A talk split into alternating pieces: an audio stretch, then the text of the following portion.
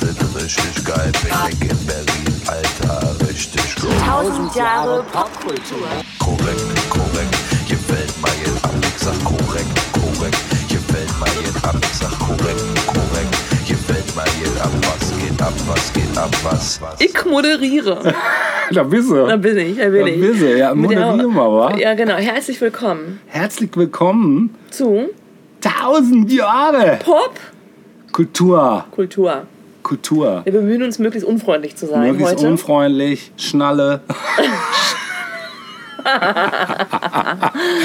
ja, es Ja, gelingt uns nur so halb irgendwie. Wir sind halt nette Menschen. Äh, sag, mal, ja.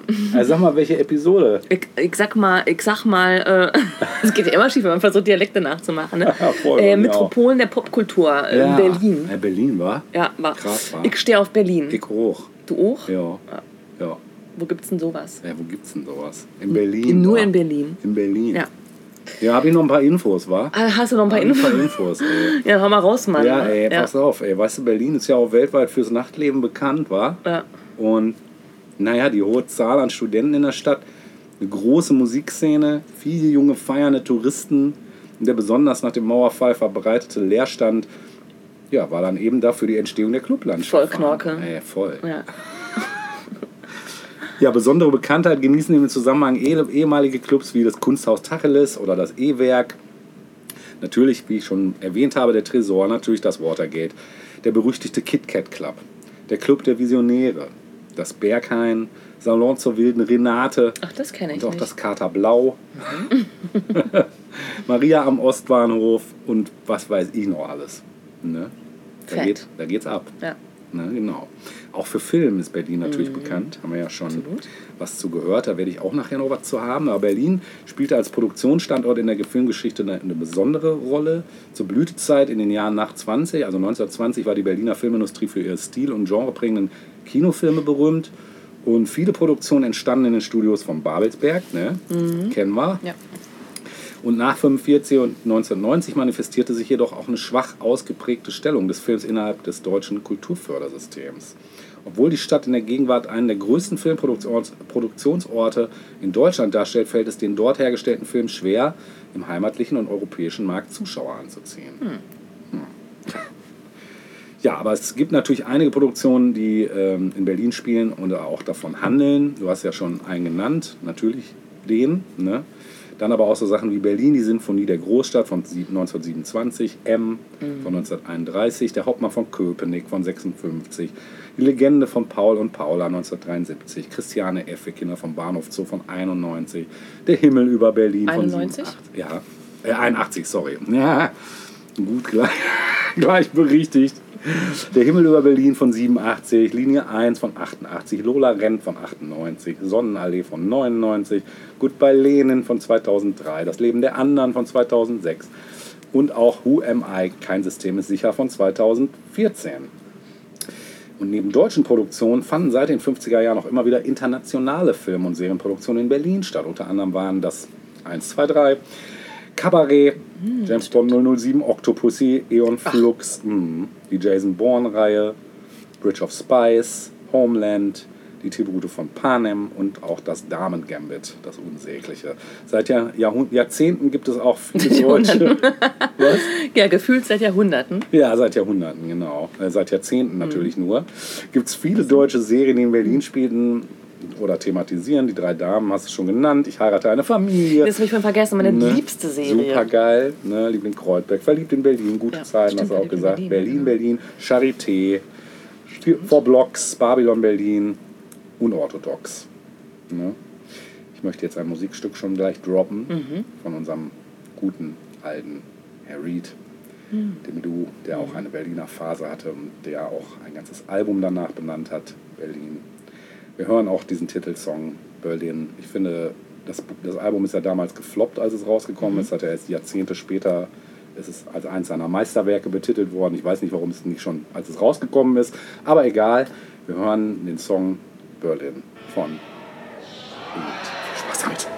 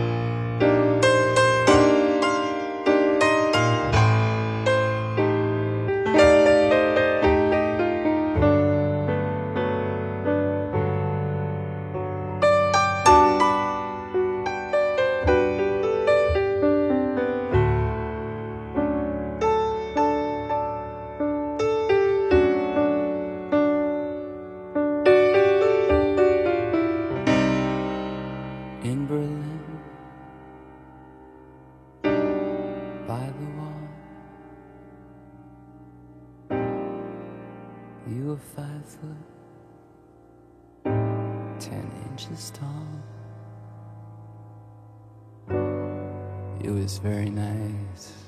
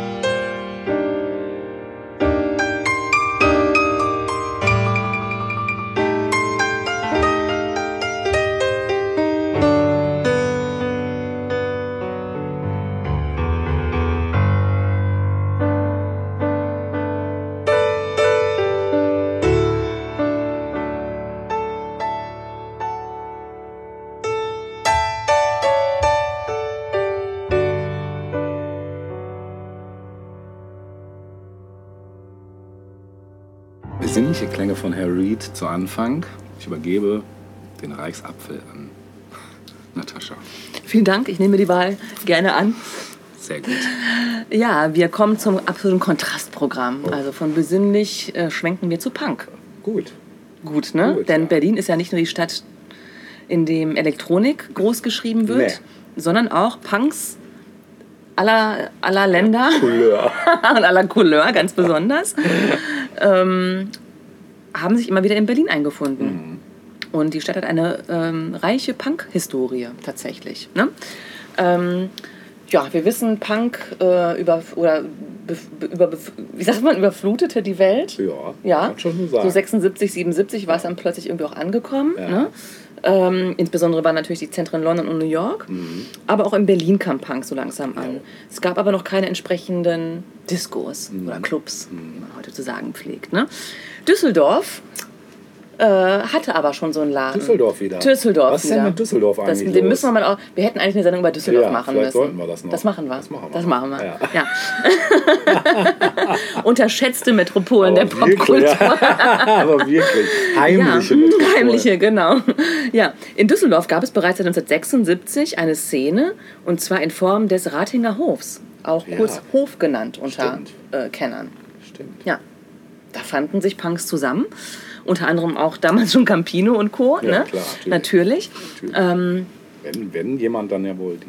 Genau, in Berlin war es erstmal anders. Da äh, war erstmal Funk offenbar angesagt, denn Aha. es eröffnete erstmals äh, eine Disco namens Funkhaus am Kurfürstendamm. Äh, das kam aber in Berlin nicht so gut an. Und dann hat Falscher- sich der. Falscher Anfangsbuchstabe. Ganz genau.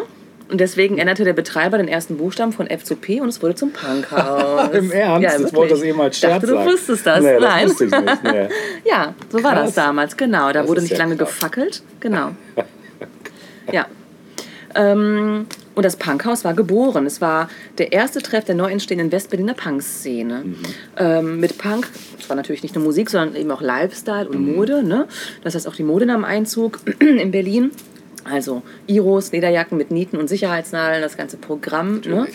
Und auch die ersten Häuser wurden besetzt. Aha. Ja, das Punkhaus war eine unglaublich wichtige Adresse für die Szene. Es war die einzige richtige Adresse zu der Zeit für die Szene.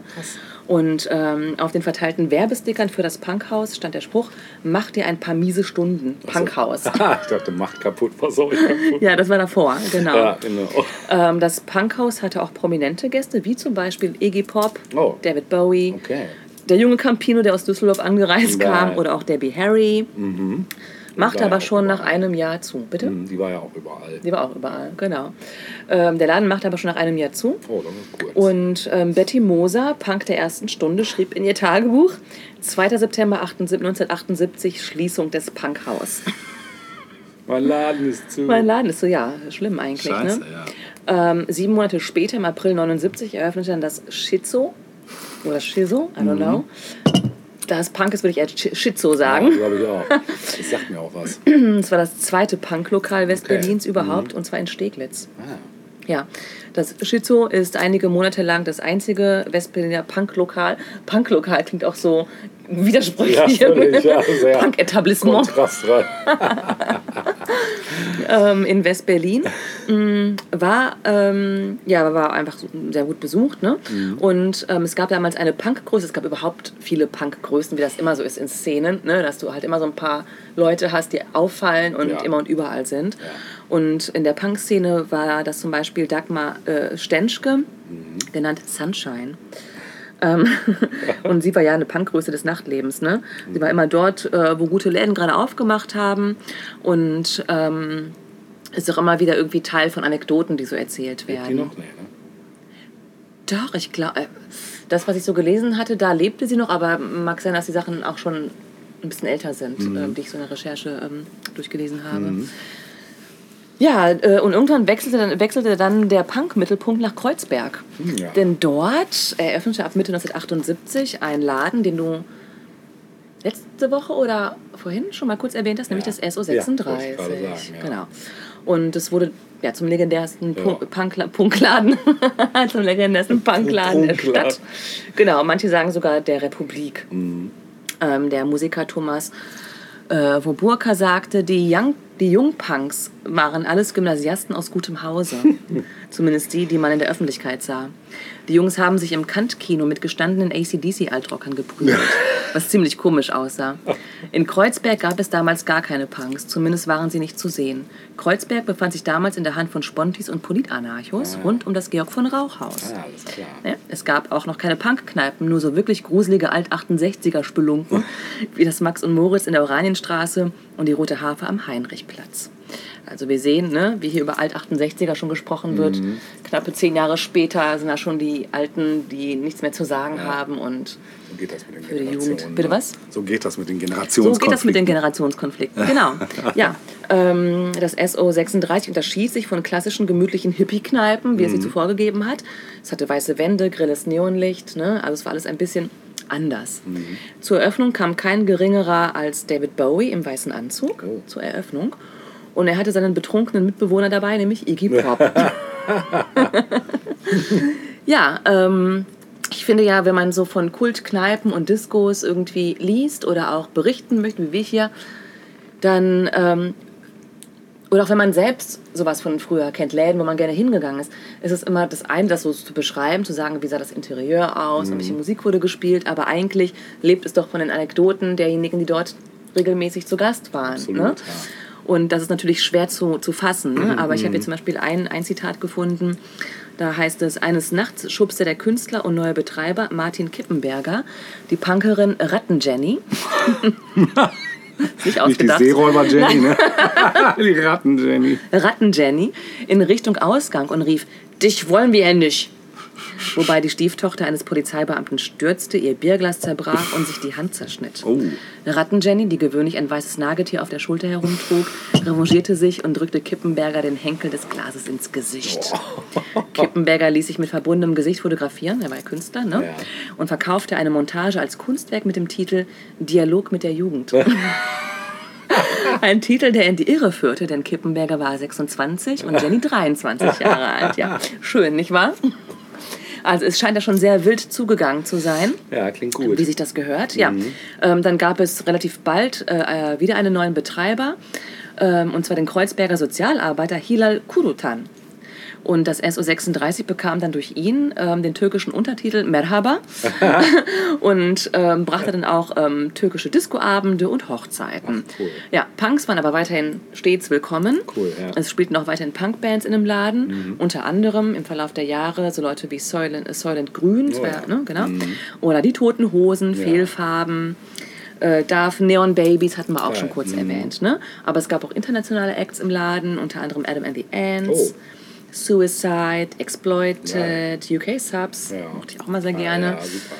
Und später dann auch The Cure, The Fall, New Order. Krass. Ja, allesamt. So. Und richtig ab ging es dann, als ähm, zweimal tatsächlich, zum einen im Oktober 80 und im Dezember 82, die Dead Kennedys Oh, ähm, in den Laden krass. kamen. Ist natürlich, ne? also wer sich daran noch erinnern kann und dabei gewesen ist, der kann was erzählen. Highlight, ja. Ja, genau.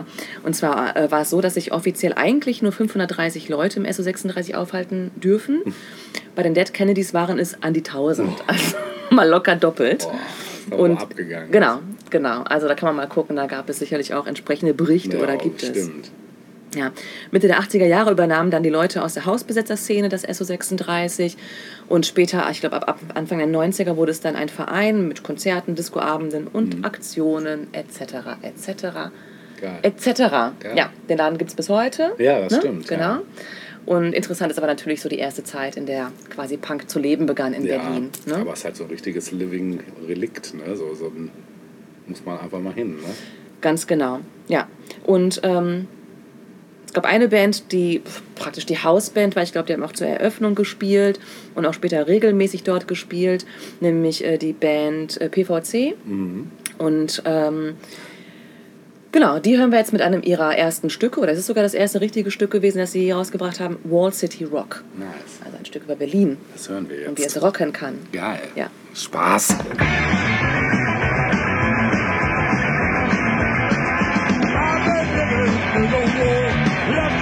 Jones.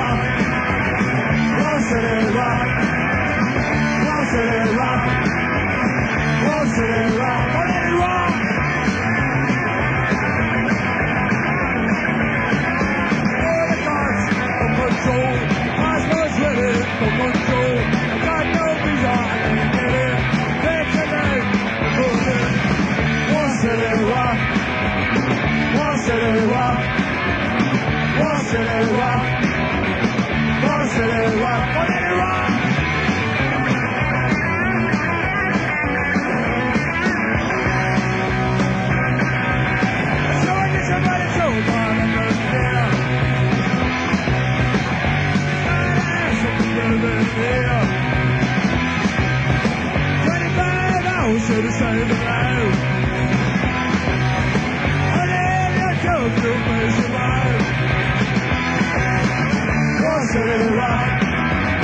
rock, rock, rock, rock, rock, rock, rock, rock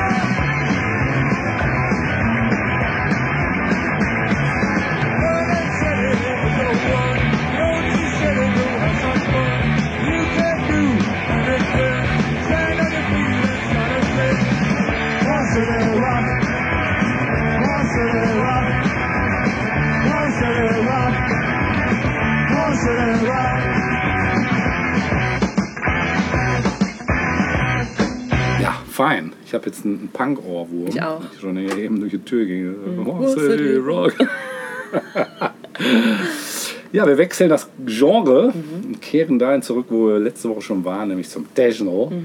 Techno und zu der Veranstaltung des Techno schlechthin, nämlich die Love Parade. Und du hast es auch schon letzte Woche erwähnt, die hatte ihre erste Durchführung im Jahre 89 bereits, also noch vorm Tresoreröffnung. Und die wurde bis 2010 veranstaltet. Das nicht ganz stimmt, aber doch, weil sie gibt es ja heute noch, also sie heißt nur nicht mehr so. Ähm, dazu aber gleich. Mm, Ja, die Veranstaltung entwickelte sich im Laufe der Jahre von einem kleinen Straßenumzug der Westberliner Techno-Szene zunächst zu einer international bekannten Veranstaltung der Techno-Kultur und später zum Massenspektakel und Marketing-Event mit bis zu 1,5 Millionen Teilnehmern. Ähm, von 89 bis 2006 fand die in Berlin statt und ab 2007 bis 2010 an wechselnden Orten im Ruhrgebiet. Genau, und in den Jahren 2004 und 2009 wurde sie gar nicht aufgeführt. Und seit dem Unglück äh, in 2010 in Duisburg fanden keine Veranstaltungen mehr unter dem ursprünglichen Namen statt. Ja, und 2022, also dieses Jahr, fand die Veranstaltung wieder unter dem neuen Namen Rave the Planet statt. Rave a Planet. Rave the Planet. The, aha. Genau. Ja, kurz zur Gründerzeit. Die erste wurde eben am 1. Juli 89 von dem Techno-Disc-Jockey Matthias Röing, Künstlername Dr. Motte, und der Multimedia-Künstlerin Danielle de Picciotto initiiert. Und die Parade wurde als ja, angemeldete politische Demonstration durchgeführt für Friede, Freude, Eierkuchen. Genau. Ähm, und die Parade führte vom Vorplatz des Bahnhof Zoo aus auf den gesperrten rechten Seite des Kuhdamms Richtung äh, Ol, Ol, Ol, Olivia-Platz. Sagt Wittmann, wird Olivka-Platz? Ich habe keine Ahnung. Äh, vorneweg fuhr ein blauer VW-Bus mit riesigen Frontlautsprechern. Und hervorstach ein halbnackter Einradfahrer mit Federbohrer um die Schultern. Von ursprünglich 150 Beteiligten wuchs die Love Parade nach Angaben der Veranstalter eben auf etwa 1,5 Millionen Besucher im Jahr 99 an. Und seit Mitte der 90er Jahre hatte sich die Technomusikszene von der Veranstaltung zunehmend zurückgezogen und Gegenveranstaltungen wie die Fuck Parade initiiert. Dazu gleich auch noch äh, eine kleine Anekdote. Ab dem Jahr 2000 waren die Besucherzahlen in Berlin rückläufig. Im Jahr 2001 wurde die Veranstaltung dann durch das Bundesverfassungsgericht der Demonstrationsstatus aberkannt und sie als kommerzielle Veranstaltung eingestuft. Zu Recht. Nach einer Pause in den Jahren 2004 und 2005 fand sie dann 2006 mit einem neuen Veranstalter ähm, von Rainer Schaller, das Unternehmen von dem, äh, und einem äh, modifizierten Konzept wieder in Berlin statt. Dr. Motte, der als der Gründer bezeichnet werden kann, distanzierte sich klar von diesem Konzept, weil der Veranstalter nur monetäre Ziele verfolge und materielle Interessen vertrete.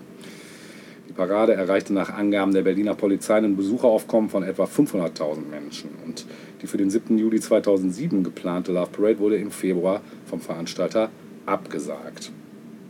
Ja, bei der 19. Love Parade in Duisburg kam es dann durch Rückstau auf der Tunnelrampe zu einem Unglück, bei dem 21 Menschen ums Leben kamen, von denen 16 direkt am Unglücksort verstarben. Während der gesamten Veranstaltung wurden mehr als 500 Besucher verletzt. Ja, der Veranstalter, also Rainer Schaller, teilte am Tag nach dem Unglück mit, dass künftig keine Love Parade mehr stattfinden werde.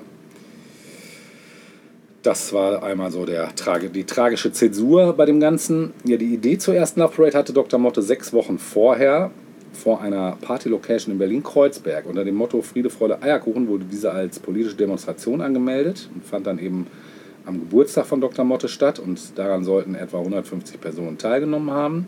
Mit Hilfe eines Generators sowie einer Anlage auf drei Autos zogen sie über den Kurfürstendamm.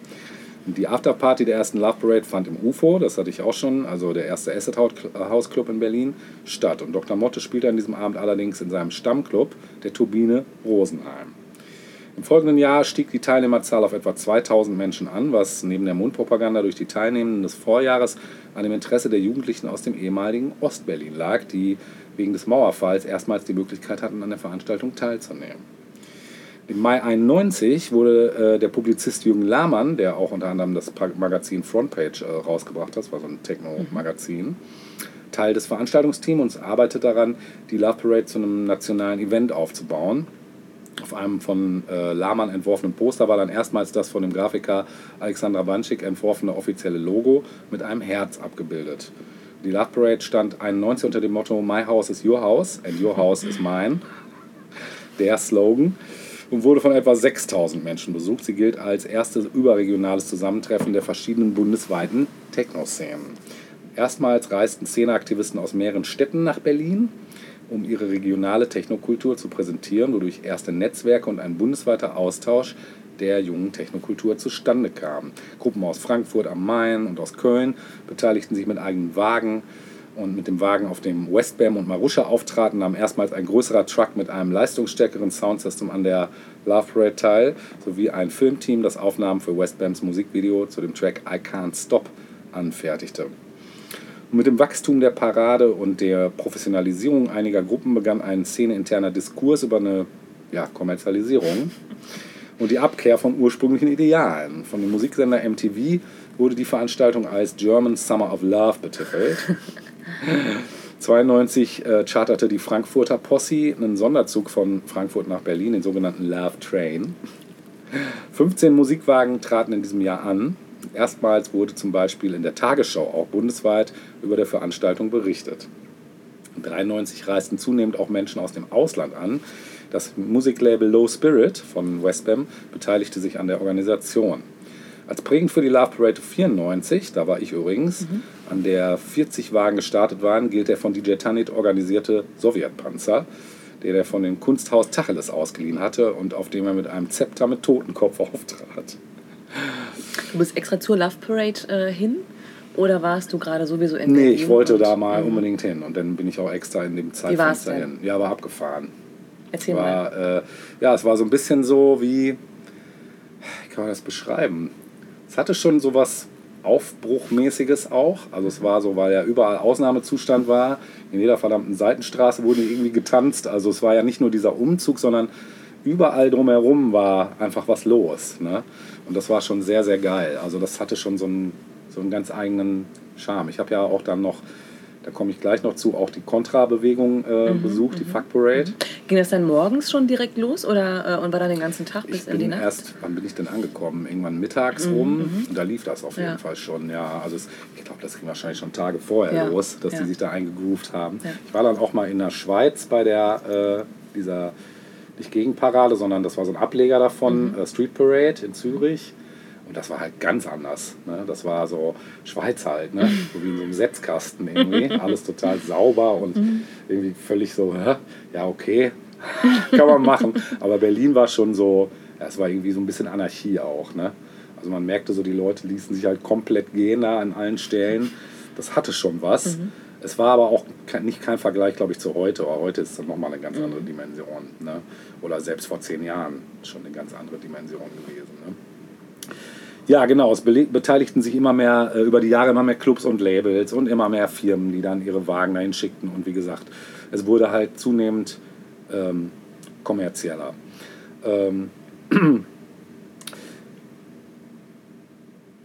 ja, 96 war so, glaube ich, so, da gab es so diese, diesen krassen Bruch, dass wirklich auch die letzten der ursprünglichen Leute gesagt haben, nee, irgendwie, das ist nicht mehr das, was es mal war. Und Anhänger zum Beispiel aus der Gabba-Szene und dem Club Bunker, die spalteten sich dann in dem Jahr auch von der Love Parade komplett ab. Die veranstalteten dann eben mit der Hate Parade ein, eine eigene Straßendemonstration, die gab es aber vorher auch schon. Äh, ja, die wurde dann 98 unter dem Namen Fuck Parade fortgeführt. Und dort wurden keine Sponsoren zugelassen und neben der Musik äh, politische Botschaften in den Mittelpunkt gestellt. Und das hast du auch mitgemacht? Das habe ich auch mitgemacht, Und ja. ähm, im gleichen Jahr dann? Oder? Nee, das war 94, glaube ich. Mhm. Oder? Warte mal. War das schon? Ja, es gab da schon so einen Kontrazug. Aber ob das damals schon so hieß, Mhm. Und inwieweit war der anders? da war der, der Sound halt viel krasser. Mhm. Da war viel mehr, viel, viel monotoner, viel maschineller. Also nicht, da war kein nichts mehr mit Melodie. Da war nur noch der Mhm. Nicht Rhythmus Blümchen, pur. sondern- Nee. Genau. ne? Und irgendwie, wir, ich habe das damals gar nicht so voneinander getrennt. So, für mich war das alles irgendwie Techno. Mhm. Ich habe erst Jahre später geschnallt, okay, ja gut, es ist, schon ein Unterschied. Ne? Man wird ja auch älter und, und reifer und so, aber dass es dann eben so hieß, war ja dann auch erst ab Mitte, Ende der 90er so, genau. Und ich war dann auch hier, ich glaube sogar, ich war 98 oder 99 dann auch nochmal auf der Fuck Parade, nur auf der Fuck Parade, genau. Ja, die Gründe für die Abspaltung lagen eben an der Kommerzialisierung und, der, äh, und insbesondere der Parade sowie die Schließung des Bunkers. Der wurde nämlich auch geschlossen. Das war so ein, äh, ein Underground-Schuppen. Und die eigentliche Love Parade äh, wuchs indessen halt zu einer Massenveranstaltung.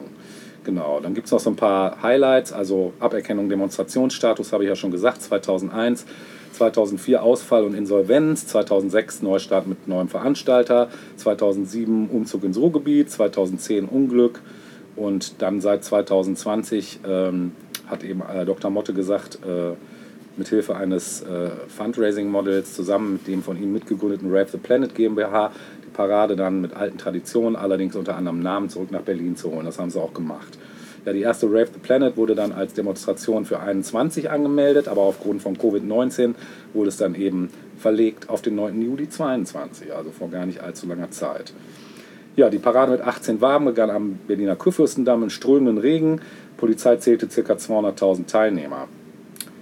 Ja, jetzt muss man natürlich, achso, Ableger, habe ich ja schon gesagt, international gab es. Ich habe schon eben die Street Parade in Zürich erwähnt, seit, 2000, äh, seit 1992. In Genf die Lake Parade, in Paris die Techno Parade, in Hamburg Kiel Gener- Generation Move, München Union Move, Hannover Reincarnation, in Bremen Vision Parade und Budapest Budapest Parade. Also da gibt es so Ja, einige. also ja, richtig hat- viele Filialen. Ja, ja. genau. Hat sich so ein bisschen gestreut. Jetzt noch kurz zur Fuck Parade. Die ist seit 97 eben, also 97 erst unter dem Namen äh, und Demonstrationen, die ursprünglich als Gegenbewegung zur Love Parade entstanden. Und Hauptgründe waren eben, eben die Verdrängung nicht erwünschter Techno-Stile, wie zum Beispiel Hardcore, Techno und Gabba und die Kommerzialisierung der Love Parade. Ähm, daneben eben die Schließung des Bunker ähm, sowie der damit zusammenhängende Ausverkauf des Scheunenviertels. Ja, die Fuck Parade versteht sie als eine zeitgemäße Form einer Demonstration. Die Organisatoren sehen die Musik als politisches Ausdrucksmittel. Also waren zum Beispiel auch Atari Teenage Riot, haben da auch gespielt. Mhm. Äh, genau, 2001 äh, erließ die Versammlungsbehörde Berlin das Radioverbot. Im Mai 2007 entschied das Bundesverwaltungsgericht, dass die Fuck Parade eine Veranstaltung nach dem Versammlungsgesetz, also Demonstration, ist. Und der Name Fuck Parade ist die abgeleitete Kurzform von äh, Fuck the Love Parade. Und die hieß ursprünglich halt Hate Parade. Und einige Medien interpretierten sie als Parade des Hasses. Zum Beispiel der Fokus natürlich. Und 97 riefen Punks zu Chaostagen in Berlin auf und verwendeten ebenfalls den Begriff Hate Parade. Auch dies war ein Grund, die Parade umzubenennen, 98. Ja, die politischen Ziele der Veranstalter sind die zunehmende Kommerzialisierung von Kultur und öf äh, öffentlichem Raum sowie der Missbrauch des Versammlungsrechts durch eine rein kommerzielle Veranstaltung, insbesondere eben durch die Love Parade. Und gefordert wird die Berücksichtigung von subkulturellen Minderheiten bei Stadtentwicklung und Kulturpolitik. Und seit 2001 wird zudem für eine freie Wahl der Demonstrationsmittel demonstriert. Der Spra Sprecher der Fuck Parade, Martin Klim, sagte 2001, Anders als bei der Love Parade stehen bei der Fuck Parade seit 97 Inhalte aus dem politischen Partyumfeld im Vordergrund. Das Eintreten für eine gesunde Subkultur und lebenswerte Innenstädte gegen die Zerstörung des öffentlichen Raums und gegen Stadtplanung nur für finanzstarke Zielgruppen. Und außerdem beziehen die Veranstalter auch gegen Rechtsextremismus Positionen. Genau. ja, das äh, zu dem Thema. Ich würde natürlich jetzt noch gerne ein Techno-Stück spielen, was eher die kommerziellere Seite repräsentiert. Letzte Woche hatten wir so einen Underground-Hit. Jetzt ähm, hören wir mal einen der kommerzielleren Nummern, ähm, nämlich von Marmion, ähm, die äh, wahrscheinlich sich selber gar nicht als kommerziell bezeichnen würden. Es ist auch noch harmlos jetzt im Vergleich zu Marusha, Marusha oder solchen Sachen. Aber wir hören den schönen Titel mit dem Namen Schöneberg. Wie Viel. Spaß damit.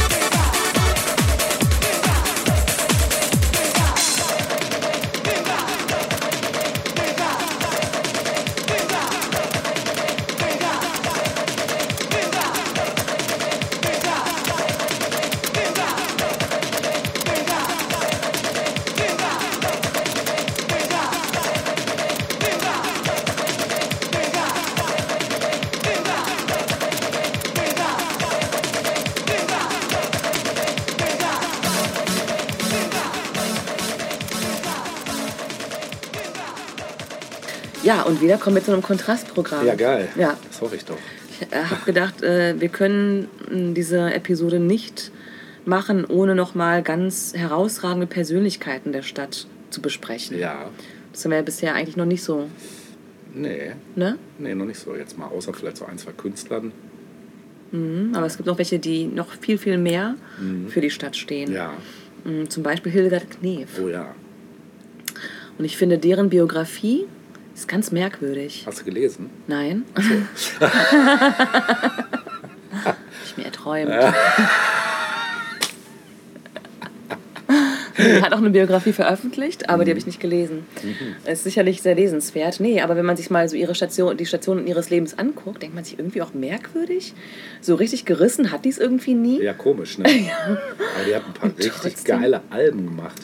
Ja, genau, als Musikerin hat sie es dann nochmal richtig so, aber, Wirklich, aber ey. auch geschätzt als Schauspielerin ja durchaus. Ja, ne? auch, ja. Aber irgendwie immer so kurz, kurz vorm Erreichen des Superstar-Stardoms. Das ist Mhm. dann irgendwie so, keine Ahnung, also So ein Schalter umgelegt worden. ja, irgendwie ganz merkwürdig. Also definitiv ein sehr abwechslungsreiches Leben gehabt. Mhm. Ähm, geboren wurde sie 1925 in Ulm, also ganz weit weg, weit weg von Ja, Berlin. aber ne? Und sowohl örtlich als auch In Ulm und um Ulm. Genau, gefühlt auch Ulm hallo. und ja. ja. ähm, sie ist dann aber schon im Alter von einem Jahr, ähm, als der Vater gestorben ist, nach Berlin-Schöneberg umgezogen. Guck also ist eigentlich wieder bei Schöneberg. Ja. Überhaupt ja, Schöneberg war irgendwie auch so Ist auch schön. schön, Ja. definitiv. Ja. Und äh, hatte, glaube ich, auch, also ich glaube, ich weiß gar nicht, ob es heute noch so eine große Rolle spielt kulturell, aber war mal groß, glaube ich. Also viele Etablissements befanden sich in Schöneberg, äh, glaube ich. ja, also man kann sie eigentlich als Urberlinerin bezeichnen. Ne? Äh, so. Ja, ich glaube schon. Ja.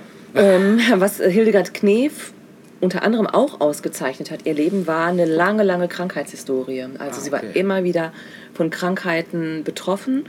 Und das fing auch schon gleich 1932 an, also als sie gerade mal sieben Jahre alt war. Da erkrankte sie an Kinderlähmung. Ach, scheiße, das wusste ich gar nicht. Mhm. Ja. Und an rheumatischem Fieber. Und ähm, von da an ging es irgendwie ständig mit Krankheiten weiter. Mal, Ja. mal heftigere, mal weniger heftige.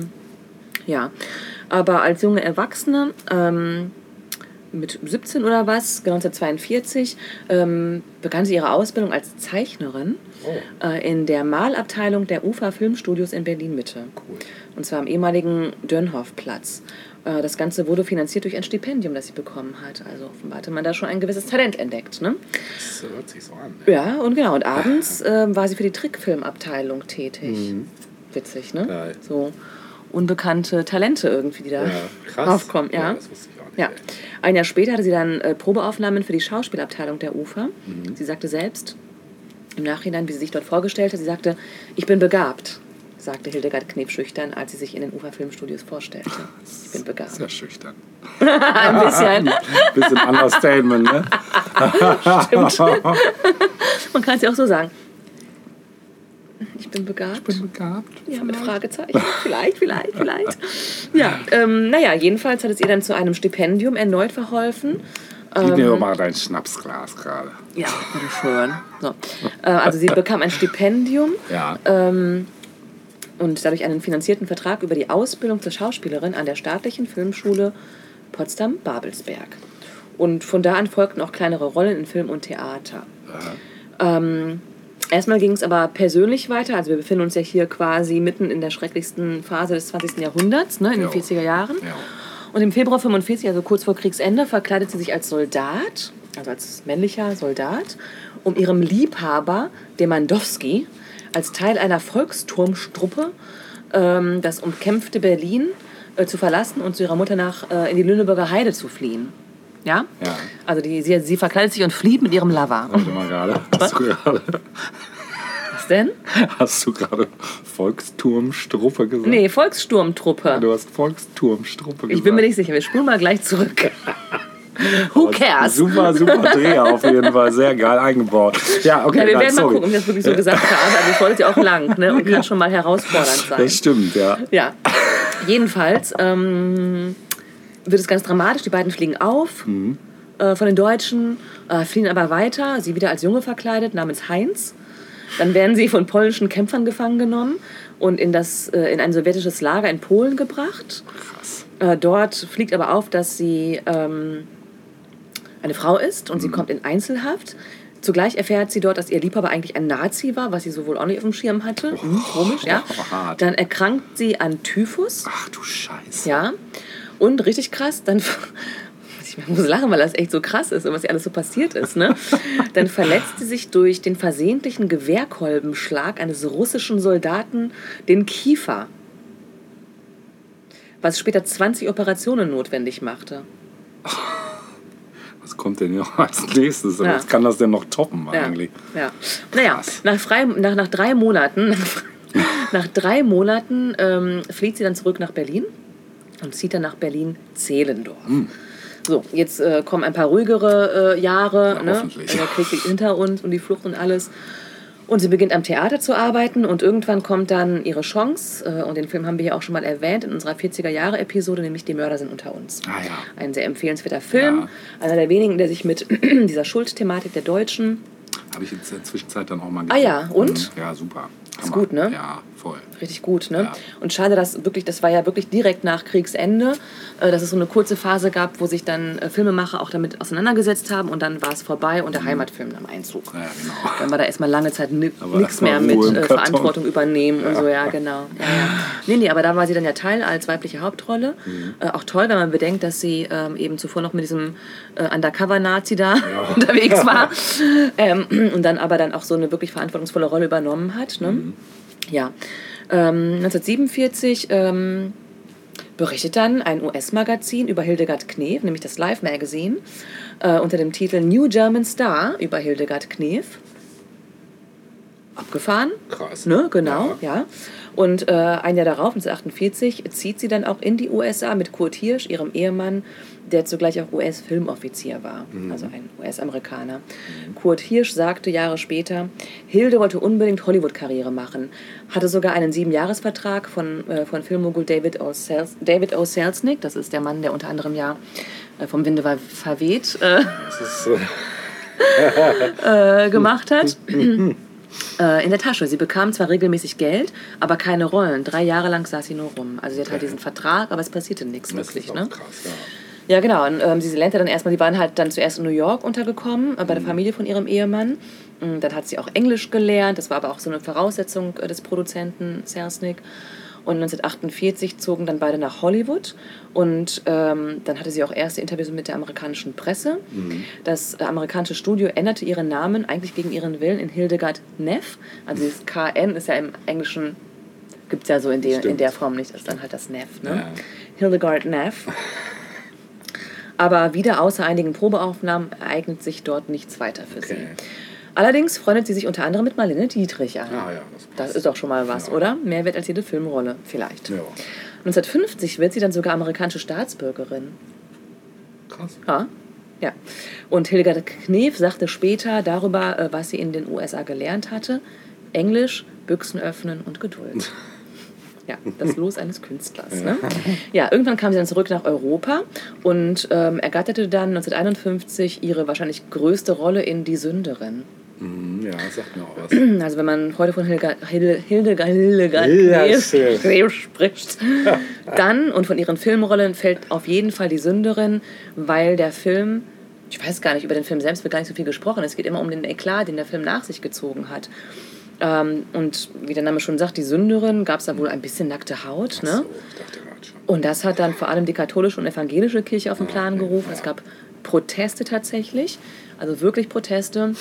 Unter anderem warfen katholische Jugendliche in Düsseldorf und Köln Stinkbomben in Vorstellungen von Die Sünderin. Also voll die Rabauken und Raudis. Ne? Also würde man gar nicht erwarten von der katholischen Jugend. Ja, aber wohl angestachelt durch einen Kirchenoberhaupt da irgendwie. Wenigstens Ne? haben sie keine Mollys geworfen. Nee, nee, das haben sie ja noch nicht getraut, genau, ja. Aber es führte eben auch dazu, dass der Film in Bayern verboten wurde. Krass. Wobei dann aber vier Jahre später äh, der Film vom Bundesverwaltungsgericht als, Zitat, Erzeugnis der Kunst eingestuft Oh, wurde. ja, immerhin. Mhm. Und es sehen den Film damals über sieben Millionen Menschen. Oh, wow. Also äh, das hat dann auch schon offenbar Interesse geweckt. Das ne? ist schon Man viel. wollte den, worum es da eigentlich ging. Ja.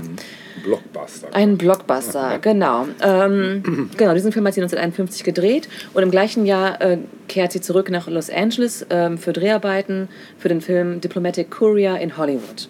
Und dort führt sie dann noch Interviews mit den beiden berühmtesten Klatschreporterinnen der Stadt, nämlich Hedda Hopper und Louise, äh, Luella Parsons. Äh, ich glaube, die beiden haben wir ja auch schon irgendwann mal erwähnt, in den 30ern oder 40ern Na, oder der so. eine sagt mir was. Genau. Und sie trifft Marilyn Monroe. Oh. Ja. Wenn man schon mal dabei ist in Ja. der Stadt, kann man auch mal der Ja, Marilyn Hallo sagen. Hallo sagen, ja. Ja, genau. Dann, auch interessant und kurios irgendwie, ähm, veranlasst durch die Produktionschefs der 20th Century Fox ähm, und auch als PR-Aktion gedacht für diesen Film eben, äh, oder für einen anderen Film, den sie dort gedreht hat, hat sie ihre Hand- und Fußabdrücke vor dem Grauman's äh, Chinese Theater in Hollywood Ja. hinterlassen. Hildegard Knef. Ja, krass. Noch kein Weltstar, aber mal eben Kann man mal machen. ja, also ist das nicht nicht kurios? trocken. Ja, ich finde das wirklich erstaunlich. Ja. Also, ne, was die alles so gemacht hat, ohne wirklich Ja, den entsprechenden Hintergrund so zu haben. Also bin ich echt abgefahren. Ne? Ja, ab 92 hatte sie dann auch einen ersten Werbedeal in Deutschland. Und zwar ähm, wirbt Hildegard Knef in der Zeitschrift Filmrevue erstmals für die Seife der Marke Luxor. Luxor. Luxor. Mhm. Und gleichzeitig gibt es eine Umfrage in Deutschland. Ähm, unter anderem gab es die Frage, welche Darstellerin wollen Sie nicht mehr sehen? Da landet Hildegard auf Platz 3. Ja. Und äh, der Film Die Sünderin kommt auf Platz 1 bei der Frage, welcher Film hat Ihnen besonders missfallen? Okay. Also irgendwie merkwürdig, oder? Bist du so eine Anti-Heldin? Irgendwie schon, ne? Ganz merkwürdig. Krass. Wirklich, ja. 1952 äh, spielt sie dann im Blockbuster Schnee am Kilimanjaro mit, in einem US-Film. Ähm, sie ist aber selbst enttäuscht, weil ihre Rolle stark reduziert wurde. Das passiert ja leider manchmal. Ja. Ne? Dem Messer zum Opfer fiel. Bitte was? Dem Messer zum Opfer fiel. Genau, dem Schneidemesser. Ja. Kata. Gleichzeitig ähm, haben wir wieder die Filmrevue. Die bezeichnet Hildegard Knef als den Weltstar des deutschen Films. Und schreibt, stets fordert sie durch ihre Erscheinung und durch ihr Spiel Widerspruch oder Beifall heraus. Nur lauwarm lässt sie keinen. Und das äh, scheint das auch so ein bisschen zu bestätigen, was wir gerade so Ist ein bisschen ambivalent. äh, Sehr, sehr, sehr. Ja. Ähm, danach hatte sie offenbar ein bisschen auch genug von Hollywood, weil das nicht so richtig irgendwie durch die Decke ging und hat erstmal nur noch in europäischen Filmen gespielt. Ähm, und am Broadway. Auch das ist äh, interessant, finde ich. Cool, das ist ja Ähm, nicht. Genau, also sie spielte am Broadway und hat während dieses, wegen dieses Engagements am Broadway ein Rollenangebot von Roberto Rossellini abgelehnt. Ja, ähm, sie spielte im, am Broadway 1954 im Musical Silk Stockings. Und ähm, sie hatte bereits in Schnee am Kilimanjaro zwei Lieder gesungen, wo, wobei nur eins davon letztlich im Film verblieben ist. Das heißt, äh, dadurch war sie aufgefallen, dass sie irgendwie auch singen kann, offenbar, und hat eben diese Rolle im Musical Silk Stockings bekommen. Insgesamt stand sie 478 Mal als Ninotchka in der Verfilmung eben oder in, in der Musical-Version Silk Stockings auf der Bühne. Ähm, und inklusive der Voraufführungen war, war das, äh, waren es 576 Mal, also richtig, richtig häufig. Achtmal, dreieinhalb Stunden pro Woche. Hammer. Äh, Das, da habe ich immer mega Respekt vor, Ja. vor so Theatermenschen, die wirklich jeden jeden Abend den Ja. Scheiß runterreißen Ja. und jedes Mal ist- toll sein müssen. Ja, Ne? das ist schon heftig, auf jeden Fall. Ja. Auch Ella Fitzgerald äh, fiel dann äh, die Knef auf. Die sagte nämlich, äh, Hildegard Knef ist die beste Sängerin ohne Stimme. ja, wahrscheinlich, weil sie irgendwie Gefühle reinbrachte Mhm. und ne, so das gewisse Etwas. Ich glaube, das ist es ja auch oft. Ganz oft. Mhm. Ja. In Deutschland gab es dann wieder einen Werbedeal, nämlich für VL, der Volkslippenstift, der Kosmetikfirma Ritz in Köln. Ich dachte von VW. Nee, ja. oder aus Dessau oder so. Passend zum Volkswagen. Genau. Ja, während des Aufenthalts in New York schloss die Freundschaft unter anderem mit Cole Porter, der aber auch Oh. ähm, zuständig war für eben das Musical Silk Stockings, mit Tennessee Williams und Noel Coward. Mhm. Außerdem äh, in Deutschland fand sie einen neuen Freund, also Freund, äh, in Willy Brandt. Auch die beiden verstanden sich prima. Cool. Ja, also man sieht, dass sie irgendwie ganz viele interessante Freundschaften auch Ja, pflegte. voll, ne? ja. 1957 kam sie dann zurück nach Berlin Mhm. und ab 1959, ähm, das ist auch abgefahren, hatte sie ähm, äh, eine erste Plattenveröffentlichung in Großbritannien Mhm. und dadurch dann auch eine eigene Show, The Hildegard Neff Show, bei der BBC. Ich sag ja. Voll irre. Also irre, wirklich, Ja, ne? eine irre ja, Biografie, ja, oder? Ich finde das total faszinierend. Ja, total, ja. Als dann 1961 ähm, die Berliner Mauer gebaut wurde, zog sie mit ihrem zweiten Ehemann nach, äh, in die Nähe von München an den Starnberger See. Mhm. Und 1962 ging es mit ihrer Gesangskarriere so richtig los. Da hat Mhm. sie dann erste Schallplattenaufnahmen in Deutschland gemacht. Und ähm, also es gab zwar schon zuvor eine er erste erfolgreiche Single, aber 1962 ging es dann irgendwie los. Danach folgten autobiografische Bücher ähm, und eben ihr Engagement als Sängerin. 1968 dann der Knaller Für mich soll's rote Rosen regnen, natürlich, Ja. unvergessen bis heute. Ja. Äh, ab 1979 verkauften sich dann aber ihre Platten eher schleppend. Klar, irgendwann läuft dann irgendwie auch aus. Ne? Sie lebte dann zu der Zeit auch schon wieder in Berlin, hatte dann eine Krebserkrankung zu verkraften. auch noch, ja. Ähm, ja, und ähm, hatte dann auch irgendwie so unrühmliche Schlagzeilen in der Presse und die Beliebtheit in Deutschland sank dann wieder massiv. 1982 kann man sagen, floh sie dann vermutlich auch von der deutschen Presse nach Los Angeles, kam dann aber 1989 hochverschuldet zurück nach Deutschland, ja, und hatte dann aber 92 einen Überraschungserfolg mit der Neuauflage von ähm, Für mich soll es rote Rosen ge- regnen mit der Band Extra Breit. Ja, das war nochmal ein richtiger Knaller. Stimmt, das hat nochmal reingehauen. Genau, ja. Dann gab es dann auch so zum, zum Ende hin zahlreiche Ehrungen sowie Anerkennungen für ihr Lebenswerk, kleine Nebenrollen in Serien, Talkshows etc. etc. etc. Ja. Ähm, und bezüglich ihrer Krankheiten in den 70er Jahren berichtete eine Zeitung, sie hat so viele Operationen hinter sich, wie sie Filme gemacht hat. 57. 57. Heavy. Ja. Und 2002 ist sie dann letztlich in Berlin gestorben. 2002. Mhm. Genau. Ja, ein abgefahrenes Leben, muss man Ja, sagen, oder? Also total. ganz interessant Ja. und ähm, dass sie bis heute so die Grande Dame in gewisser Weise ja, Ja. auch irgendwie ist Schon, dabei. ja. Wenn man sich ihre Biografie anguckt, warum eigentlich? Fragt man sich, ne? Ja, also, ist schon ähm, strange irgendwie. Aber wird auch gerne so in einem Atemzug mit Marlene Dietrich und so genannt, ne? Ne? Ja. Ja, naja. Ähm, dass sie Berlin geliebt hat, obwohl sie viel im Ausland äh, gelebt hat, zeigt unter anderem ein Lied, das wir uns jetzt gemeinsam anhören, aus dem Jahre 63 mit dem Titel Berlin, dein Gesicht hat Sommersprossen. Oh, das kenne ich, glaube ich. Hildegard Knef. Schön. Das hören wir jetzt.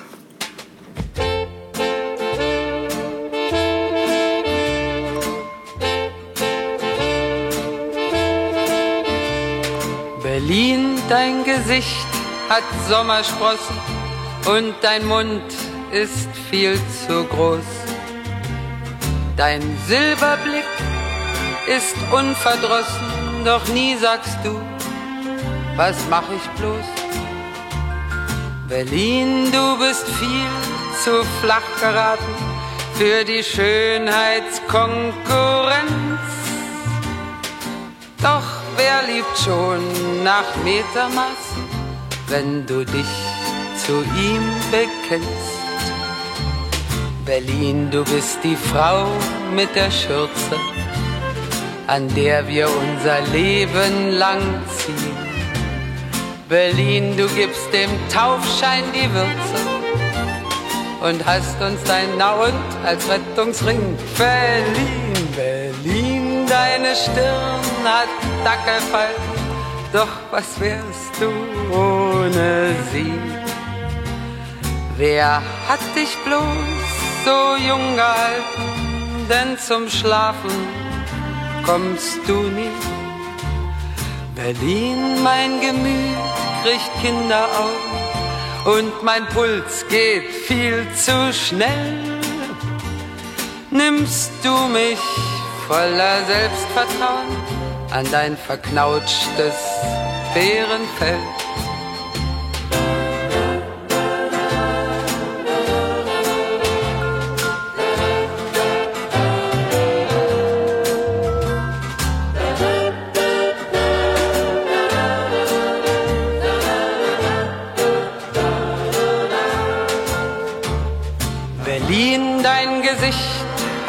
Sommersprossen und dein Mund ist viel zu groß. Dein Silberblick ist unverdrossen, doch nie sagst du, was mach ich bloß? Ja. Ins Gesicht hat Sommersprossen. Hast du Sommersprossen eigentlich? Nee, ne? Nur im Sommer, Hast du? ein paar. Ehrlich?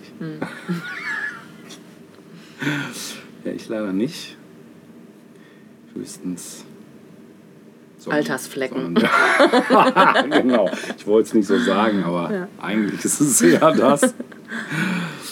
Ja, ähm, es ist nicht so ein ganz so ein großer Stilbruch, weil es geht um einen Film, aber um einen Film, der besonders ist.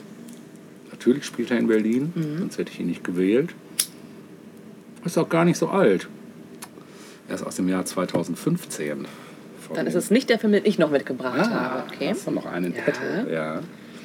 Nein, es ist ein Spielfilm des deutschen Regisseurs Sebastian Schipper, der aus einer einzigen 140-minütigen Kameraeinstellung besteht.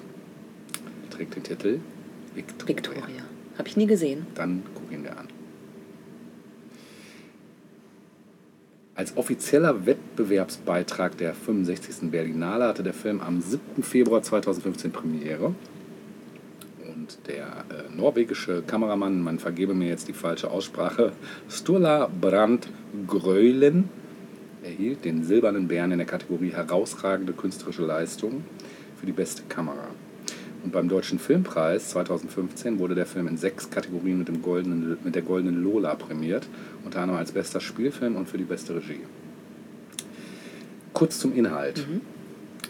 Während einer Clubnacht trifft die junge Spanierin Victoria in Berlin auf die vier jungen Männer Sonne, Boxer, Blinker und Fuß, die sich ihr als echte Berliner vorstellen.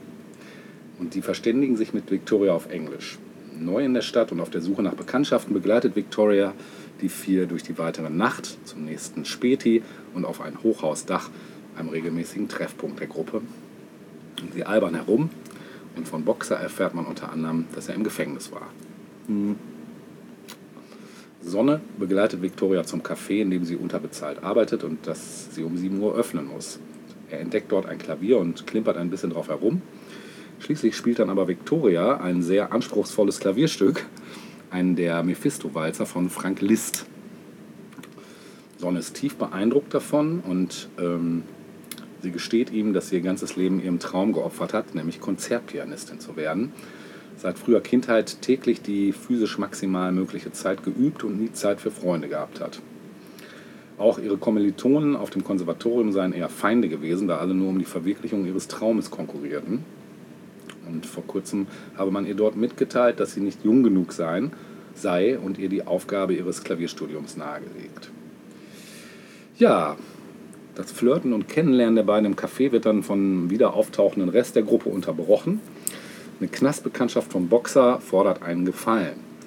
Da Fuß zu stark alkoholisiert und nicht mehr handlungsfähig ist, wird Victoria von Sonne überzeugt, die anderen drei zu begleiten.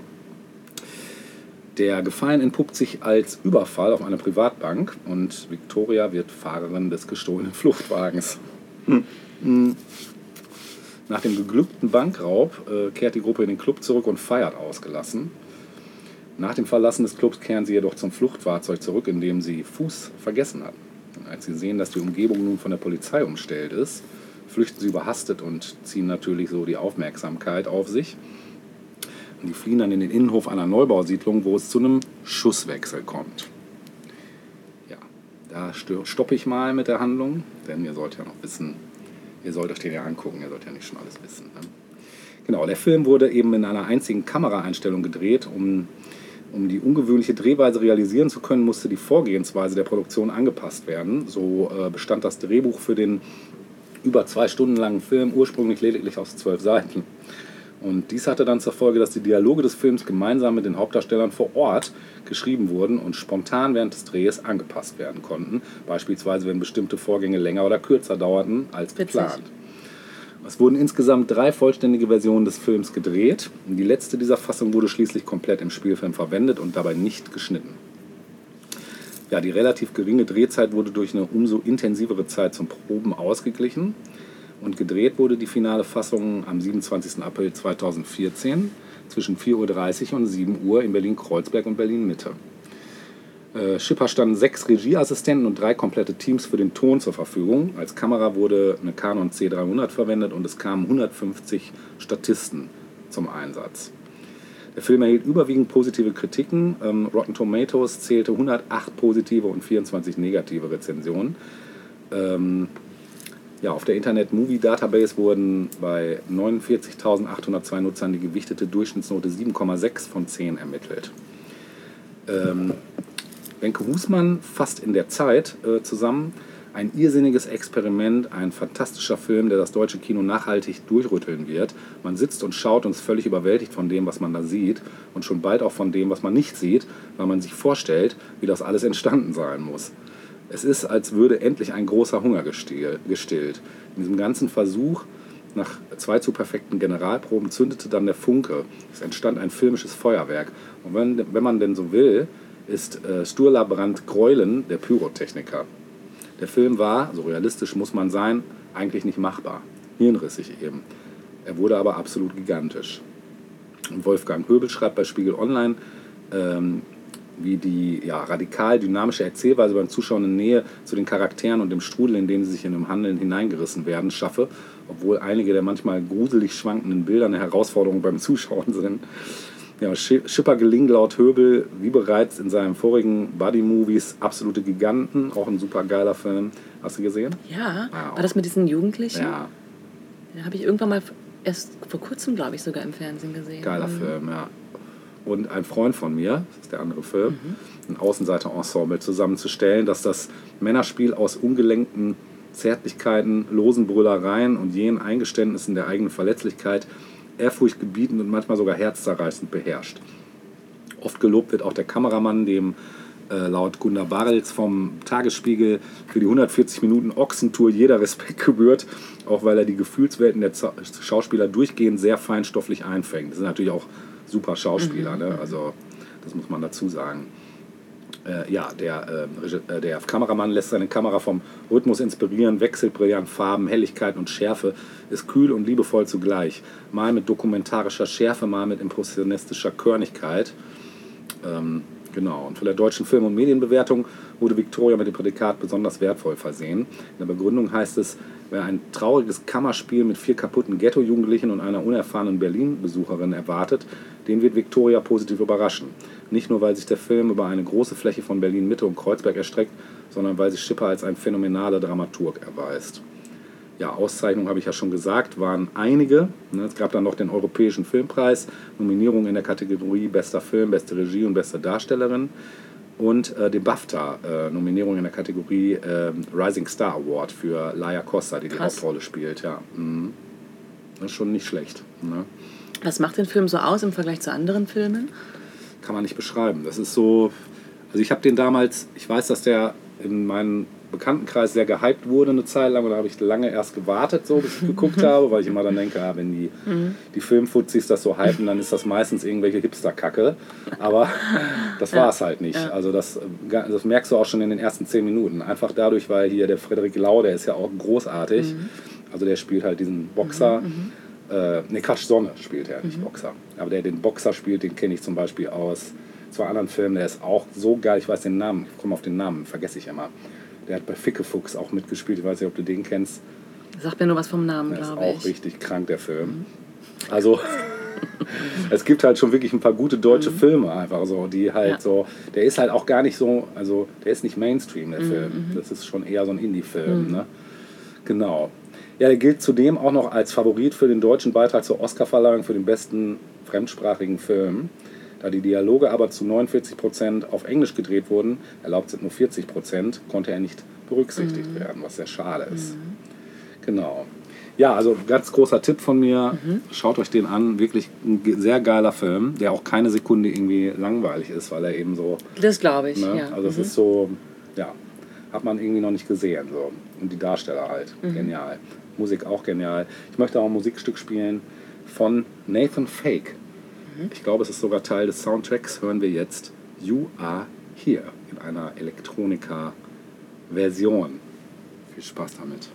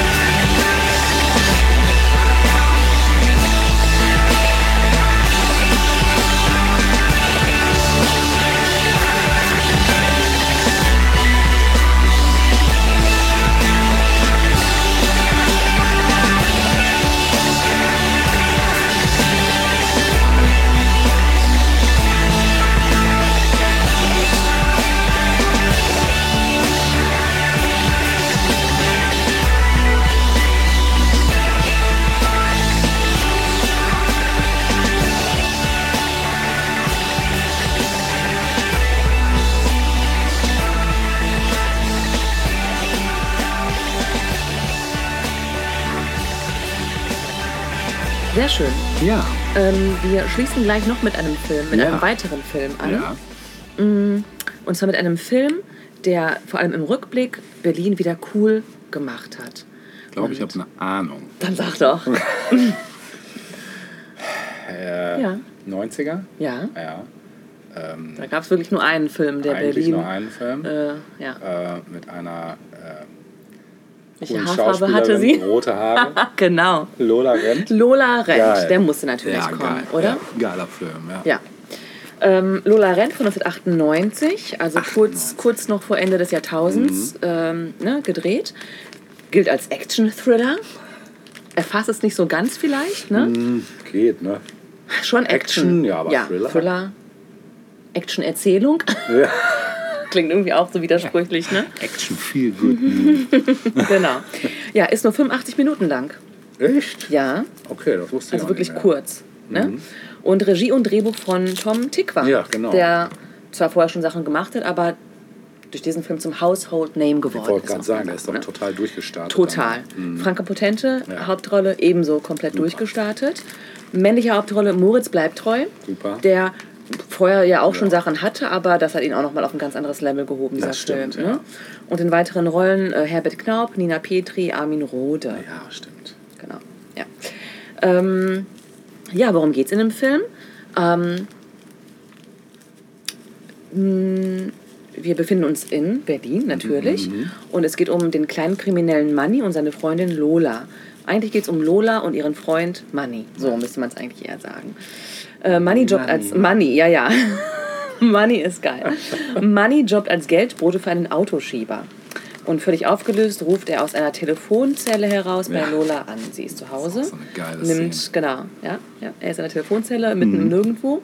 Und äh, sie ist zu Hause in so einer klassischen 90er Jahre Buchse, äh, Bude da. Bestimmt Trägt auch. eine, ja, jetzt so eine karierte Hose an, glaube ich, und Docs. Ja. Und hat sie jetzt selbst halt auch so ein rotes äh, Wählscheibentelefon noch, obwohl die damals ja auch schon nicht mehr so. Und ist optisch irgendwie eine Anspielung auf Mila Jovovich in das fünfte Element, so ein bisschen. Sie, das stimmt, durch die Haare wahrscheinlich, ja, ne? genau. Genau. Ansonsten trägt sie sich ganz mm, unspektakulär, Shirt, Mhm. Hose, aber rote, leuchtend rote Haare. Genau. Mhm. Und er ruft sie, wie gesagt, völlig aufgelöst an aus dieser Telefonzelle. Er sagt, er hätte gerade eine Tasche mit ähm, 100.000 Mark in der U-Bahn liegen lassen, die er seinem Boss hätte geben müssen. Also ein Deal, den er für seinen Boss hätte machen müssen, ist irgendwie, naja, er hat es irgendwie gerade noch so geschafft, aber sitzt dann in der U-Bahn und ähm, dann ist er so ein, weiß ich nicht, so ein Obdachloser oder was, der ihn irgendwie aus Versehen anrempelt und dann ähm, will er aussteigen und erst beim Aussteigen oder als er dann schon draußen ist, bemerkt er, dass die Tasche in der U-Bahn geblieben ist. Und ähm, naja, so voll blöd. Sein Boss will aber das Geld schon in 20 Minuten abholen. Und das ist so der Grundkonflikt, der sich hier gerade eröffnet. Ne? Ähm, er sagt auch noch dazu, dass er die U-Bahn nur benutzt hat, weil Lola ihn äh, nicht abholen konnte. Eigentlich hätte sie ihn mit ihrem Moped, wie sie sagt, nicht Moped, Moped, Moped. abholen sollen. Aber das äh, war, keine Ahnung, hatte irgendwie einen Defekt oder, oder wurde geklaut. Ich habe keine Ahnung War mehr. auf jeden Fall nicht gefunden. Ne. Genau, es wurde, es wurde gestohlen, genau, als sie im Kiosk war. Genau, Ja. richtig. So. Das heißt, sie konnte ihn nicht abholen, deswegen musste er mit der U-Bahn fahren. Und daraufhin kam es eben dazu, dass er diese blöde Tasche dort hat liegen lassen. So. Ähm, die Situation ist jetzt die, dass wenn Money das Geld nun nicht gleich hat, er das mit, mit dem Leben bezahlen müssen. Also das ist irgendwie klar, er sagt selbst, in 20 Minuten kommt Ronny, ne, Ronny, Ronny. sein Boss, und dann ist Schluss, dann lande ich auf der Müllkippe. Ja, allen ist klar, was das bedeutet. Lola verspricht, dass sie das Geld auftreibt. Sie sagt auf jeden Fall. Und er sagt aber, wenn sie bis 12 Uhr nicht bei ihm ist, also in 20 Minuten, dann überfällt er eine Bank, weil Überleben ist alles. Ja. Ja.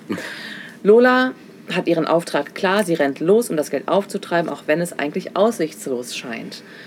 So, ähm, und ja, wir verfolgen Lola dabei, wie sie durch Berlin läuft. Ähm, Elektromusik im Hintergrund und ähm, so die, die entsprechenden Szenen, darauf gehe ich gleich nochmal kurz ein, was diesen Film so besonders macht. Ne? Ähm, aber es ist so, dass sie dann eben letztlich da bei ihm ankommt, diese Telefonzelle, und mit ihm vor der Polizei fliehen will und es fallen Schüsse und genau in dem Moment geht es filmisch nochmal von vorne los. Und dieser Grundgedanke ist, ähm, also sie hat wieder 20 Minuten Zeit und so weiter und so fort.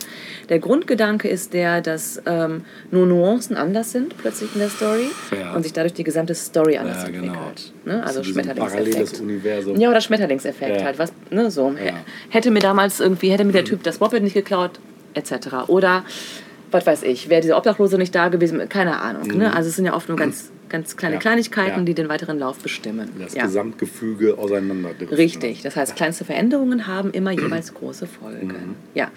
Ähm, und das ist im Prinzip der Film. Also es gibt drei Versionen letztlich, wie das Ganze sich abspielt. Und damit verrate ich auch nicht so viel, weil der Film ist einfach trotzdem, auch wenn man die Story grob jetzt äh, vor Augen hat, absolut sehenswert. Äh, aus unterschiedlichen Gründen, denn ähm, der Film nutzt verschiedene Stilmittel, die äh, vorher in Deutschland so noch nicht benutzt wurden im Film, muss man sagen. Also es werden Zeitlupen eingesetzt, Zeitraffer, Zeichentrick, digitale Effekte. Ähm, es werden bestimmte Wörter wiederholt, zum Beispiel zu Beginn. Es merkt auch so ein bisschen die Oliver Stone-Inspiration durch Natural Born Killers, finde ich an einigen Stellen. Stimmt, absolut. Und überhaupt dieses gesamte Video, äh, Musikvideo-Zeitalter. Ne? Genau, war so Highlighten, so mittendrin eigentlich. Total. Genau. Und ähm, auch Wiederholung von verschiedenen Begriffen. Also ganz zu Beginn, als er sagt die Tasche, sagt sie die Tasche, die Tasche. Und es wird halt 10.000 Mal wiederholt, die Tasche, die Tasche, die Tasche, die Tasche. Auch so rasante Kameraeinstellungen, viel so drumherum. um Absolut, genau. So. Es gibt Bildschnipsel, die irgendwie eingefügt werden. Ähm, auch Bildschnipsel, die Alltagsmenschen in Berlin zeigen. Also dann läuft sie an einer Person vorbei und dann sehen wir plötzlich innerhalb von zehn Sekunden das äh, restliche weitere Leben Ja, dieser genau. random So so Figur diese irgendwie so. Richtig, genau, genau, genau, genau. voll genau. geil. Ja, Mhm. wirklich. Und Lola ist quasi durch ihre Haarfarbe wie so ein rotes Signal, das durch Ja. Berlin läuft. Ne? Also man er erkennt sie mal sofort an ihren roten Haaren. Ja, sie rennt dabei durch Berlins Straßen und Viertel ne? und wird auch manchmal angesprochen, während sie läuft. Sowas wie, hey, brauchst ein Fahrrad? Ist wie neu. Ne? Ja, und dazu läuft eben Elektromusik. Ja, ähm, und der Film war ein weltweiter Hit. Ja. Das kann man nicht anders sagen. Ja. Also es hat insbesondere Franka Potente nach Hollywood gebracht, wo Ja, sie bis heute lebt stimmt. und produziert. Sie ist heute Produzentin, eine. Filmemacherin. Und Tom Tick hat auch Absolut, der hat dann ja, genau, alle möglichen Sachen danach gedreht. ne? Ja. Genau, da hängt ein Kabel über deinem Kopf. Das ist das Damokleskabel. Vermutlich. ja, ja, genau. Ja, ähm, bei einem Budget von rund 3,5 Millionen Mark Ja. spielte der Film ca. 7,2 Millionen US-Dollar in den USA ein. Boah. Äh, in Deutschland sahen den Film 2,2 Millionen Menschen Ja. und weltweit 22,9 Millionen. Boah. Krass. Ja, Das ist krass, das wusste ich auch nicht. ja. Ähm, der Film hat viele nationale wie internationale Preise und Nominierungen bekommen, unter anderem den Deutschen Filmpreis. Ähm, dann auch den äh, Publikumspreis des Sundance Festivals. Mhm. Äh, die Simpsons widmeten Ja. äh, dem Film eine Folge mit dem Titel Trilogy of Error. Da läuft nicht Lola, sondern Lisa. Ja. Aber auch die Serie Buffy the Vampire Slayer zum Beispiel nimmt in einer Folge Bezug auf den Film. Mhm. Ja, und für mich ist der Film ganz klar ein Kind der 90er Jahre. Also Absolut. ich weiß gar nicht, ob der heute noch, wie der heute gesehen wird von Ich Leuten, glaube, ich die... muss mir den mal wieder angucken. Genau, ich habe das äh, gemacht in Teilen jetzt Ja. äh, zur Vorbereitung und fand es auch nochmal ganz abgefahren. Also ich habe mich auch so gefragt, wie habe ich den damals wahrgenommen im Kino? Das ist ja auch mal so interessant, weil es einfach was komplett Neues war. Ja, ne? stimmt. Gut, du hast gerade Natural Born Killers angesprochen, also gewisse Effekte kannte man, aber nicht aus Deutschland. Nee, nicht aus Deutschland. Nicht aus nee. Deutschland. Für Deutschland war das wirklich ein absolutes Highlight. Bis heute, finde ich. Ne? Weil, Kann man so sagen, ja. Also, Ja, und ähm, nicht nur stilistisch ist der Film ein Kind der 90er, sondern auch inhaltlich. Mhm. Also man sieht zum Beispiel Berlin. Ähm, ja, da sind keine Touristen zu sehen. nee, Da stimmt. sind auch keine hippen Leute zu sehen. Nee. Also, Ja. ne? Abgefahren. Alles relativ leer. Ja. So. Im Hintergrund ähm, ist dann der verlassene ähm, Boulevard unter den Linden zu sehen, wo sich heute nicht mehr so ohne weiteres drehen ließe. Mhm. Nee, Ja? die ganzen Schwurbler sich immer aufhalten. Wer? Die Schwurbler. Schwurbler. Ja, die, die, die Querdenker. Ach, stimmt, die, ja. die gehen ja gerne unter den Linden Das spazieren. stimmt, das stimmt. Spazieren, genau. Spazieren. Ja, ja, genau. Spazieren. Ja. Ähm, ja, und auch Lola und Money, ne? Also, äh, da gibt es halt eine Telefonzelle. Wo gibt es die denn heute noch in Deutschland? Im Museum. Ja. Sie haben natürlich keine Handys. Nee. Ähm, und diese Gesamtstory wäre heute ganz anders. Also, ähm, Heute würde ihm Lola Hagenau äh, von unterwegs erzählen, Ja. Sprachnachrichten schicken Genau. oder eine WhatsApp oder sowas, Genau. wo sie sich gerade befindet. Ne? Gerade mal die Koordinaten schicken. Genau, zum Beispiel, genau. Oder wären die beiden überhaupt in der Situation, wenn sie ein Handy gehabt hätten? Ne? Vermutlich nicht. So im Sinne von, hol mich mal ab. Ja. Und sie sagt, ja, ich, mein, mein Moped ist gestohlen worden, nimm mir ein Taxi. Oder so, ja. Also eine ganz andere Dynamik auch, die dadurch entsteht. Ne? Mhm. Ähm, und auch so ein Handy würde diese Dynamik also hindern. Mhm. Also diese Schnelligkeit des Films wäre durch sowas wie ein Handy komplett gestoppt. Ja, ad absurdum. Total, ja, und sie läuft ja die ganze Zeit. Wie will sie denn da noch irgendwie kommunizieren, ja? genau. genau. Ähm, ja, Lula rennt im Grunde genommen ohne Unterbrechung. Ja. Und das macht diesen Film auch so faszinierend, neben all diesen anderen Geschichten. Aber überhaupt einen Film zu haben, wo eine Person einfach nur läuft. Ja, das war ein gutes Und trotzdem passiert was. Für Franka. Ja, genau. Ja, ähm, ja ich habe vorhin die Musik schon kurz angesprochen, Elektronik. Und es gab einen großen Hit, der auch im Film vorkommt und gespielt wird.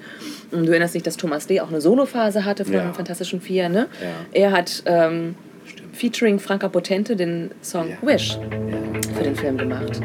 Und den hören wir jetzt Den haben natürlich. wir jetzt. Geil. Wish I was a hunter in search of different food. I wish I was the animal which fits into that mood. I wish I was a person with unlimited breath. I wish I was a heartbeat that never comes to rest. Komm zu mir.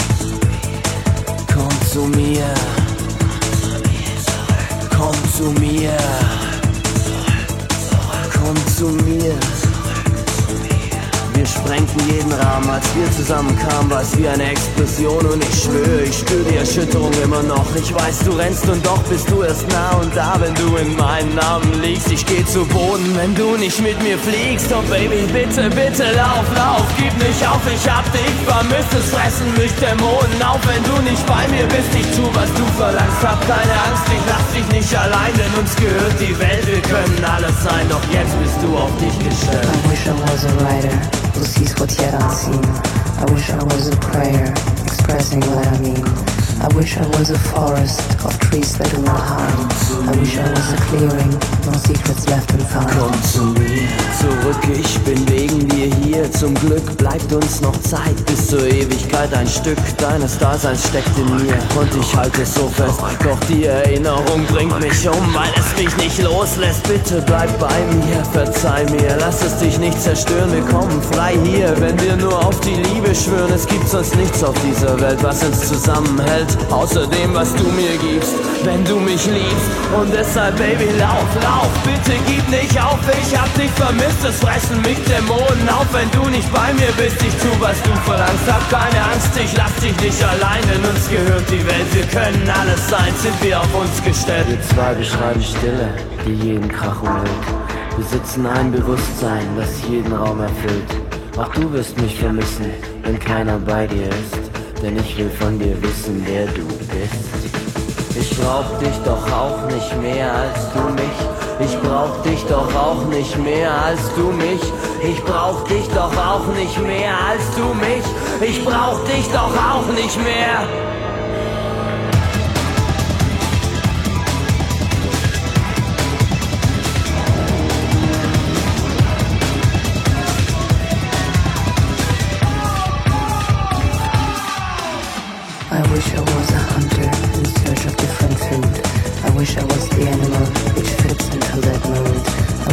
A person with unlimited breath. I wish I was a heartbeat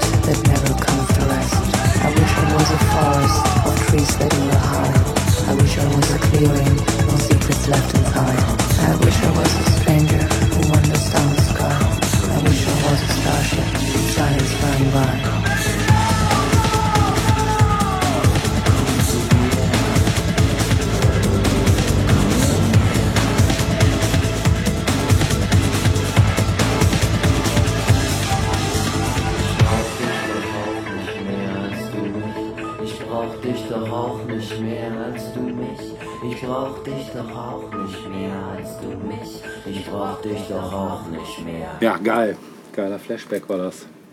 ich muss ihn unbedingt mal wieder schauen jetzt. Also das hat mich nochmal zusätzlich angeteased gerade, das Stück und das Video dazu. Kommen Erinnerungen auf. Was war es? Ende der 90er, ne? 98. 98. Mhm. Ja, ihr Lieben, wir sind schon wieder am Ende. Und ich habe noch einen kleinen Rausschmeißer für euch. Nämlich eine, ja, wie soll man es sagen? Es ist, irgendwie ist es eine kulturelle Einrichtung, aber ich, man könnte jetzt sagen, es ist ein YouTube-Channel, ja, der ist es auch, aber es ist halt zusätzlich noch viel mehr, weil es ist ein Konglomerat aus Leuten, Veranstaltern, Venues, also Orten in Berlin. Ähm, das Ganze nennt sich Bertha Berlin. Und auf, dem, auf der Website findet man folgendes Zitat. We started Bertha Berlin to give an authentic insider view on outstanding performances happening in Berlin. No matter what genre or discipline, we are looking for meaning, blood, sweat, and tears. We believe that great, diverse musical content has the power to take each life richer and happier and our society stronger and more tolerant. All Bertha Berlin shows focus 100% on music and capture an authentic live performance of the artist. Bertha Berlin is an inde- independent non-profit project driven by the power of arts and music. Das Ganze findet eben, wie ich schon sagte, in wechselnden Orten statt. Es gibt da noch ein Unterformat, das nennt sich Living in a Box. Das findet im Club Gretchen statt, der ja auch nicht ganz unbekannt ist. Und aus diesem Kontext ähm, bin ich auf Bands gestoßen, die ich vorher nie, von denen ich nie gehört habe, oder auch Einzelkünstler. Sind auch nicht nur Berliner Künstler, muss man dazu sagen. Also die legen auch Wert darauf, dass jetzt es gibt noch mal eine Unterrubrik nur für Berliner Künstler innerhalb dieses Bertha Berlin Kontext, äh, Kontextes. Aber ähm, das Ganze ist eben auch offen ausgelegt für Bands und Künstler, die den halt irgendwie zusagen oder in dieses Konzept passen. Da bin ich über sehr, sehr coole Sachen gestolpert. Unter anderem über Käthe, die ich vorher nicht kannte. Eine deutsche Singer-Songwriterin mit Band. Hat mich ein bisschen erinnert an, ja, irgendwie so ein bisschen an die 80er. So ein bisschen Inadeta vielleicht. Auch ein bisschen silly, ein bisschen Ulla Meinecke, so, so ich sag mal so dieser Dunstkreis. Und äh, ich habe mir die Performance angeguckt, ich fand es super geil, irgendwie coole Personen so, von der Performance her, von Texten her. Wir hören jetzt ähm, Tabula Rasa als Rausschmeißer von Käthe. Ich verlinke natürlich die Performance auch und vielleicht noch ein paar andere, weil es lohnt sich da mal zu stöbern. Es sind wirklich sehr, sehr coole Sachen dabei. Und damit könnten wir für heute, Wir packen unsere Koffer. wir packen unsere Koffer. Ja. Und dann nichts wie los zum Wannsee, ne? Achso, ich dachte, wir verlassen jetzt Berlin.